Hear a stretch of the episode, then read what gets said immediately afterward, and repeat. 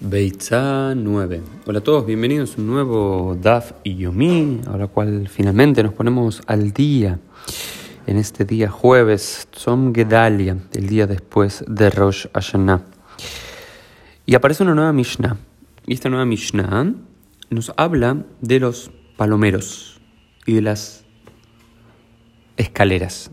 Dice, Beit Shammai Ombrim, la escuela de Shammai dice, Ein molihim et shobach la shobach. Aval Mateo mejalón lejalón.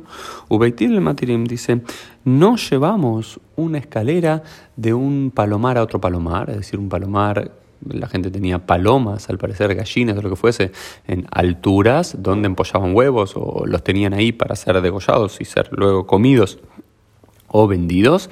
Y lo que se dice es que las escaleras que los llevaban hacia allí, que eran especialmente designadas para tal fin, que estaban en las alturas, estos palomares, ya sea de árboles o bien eh, físicamente construidos en la azotea de la casa o similar, la llama y dice que no se puede mover en Yom Tov la escalera de un palomar a otro palomar, mientras que la escuela de Hillel dice que sí, que se puede mover.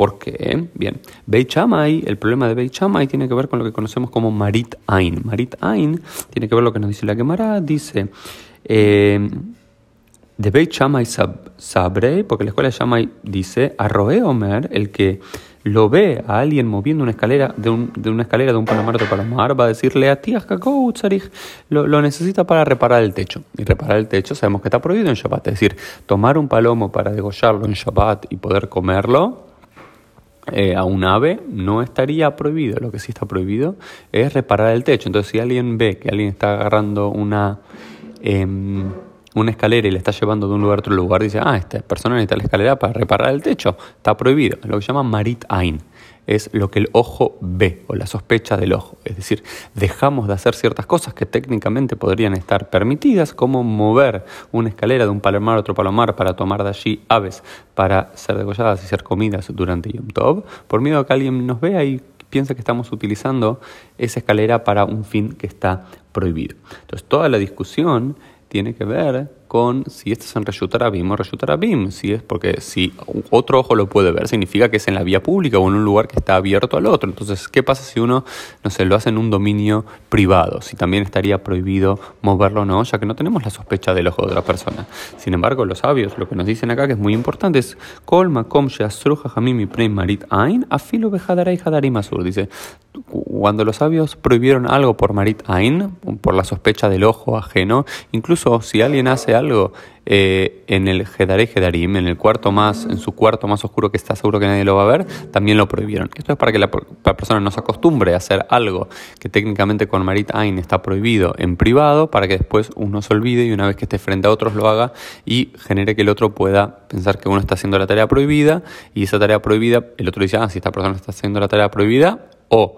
vas a juzgar a la persona o bien vas a decir, ah, en realidad no está prohibido, sino que está permitido. Entonces, este es el primer eh, punto que plantea aquí nuestra Gemara. Y el otro detalle que plantea es que, si bien técnicamente seguimos la escuela de Hillel, que permite mover, aunque sea eh, un, eh, la escalera de un shobach a otro shobach, de un palomar a otro palomar. ¿Por qué lo permite? Porque dice que la propia escalera, Yojihu, la propia escalera, que es una escalera, al parecer una escalera específica utilizada para tal fin, es lo que va a probar que la persona no es que quiere hacer, eh, quiere reparar el techo, sino que realmente le está moviendo para llegar una paloma y demás. Sin embargo, lo que nos dice Beit Hillel es que si bien él se puede hacer por Simhat Yom Tov, por alegría de Yom Tov para poder comer una buena comida y demás, eh, lo que nos dice es que uno tendría que designar de la víspera del Yom Tov cuáles de las aves que uno va a agarrar de allí es las que quiere uno comer, porque si no, técnicamente son todas muxes, son todas cosas que están apartadas, pero en el día previo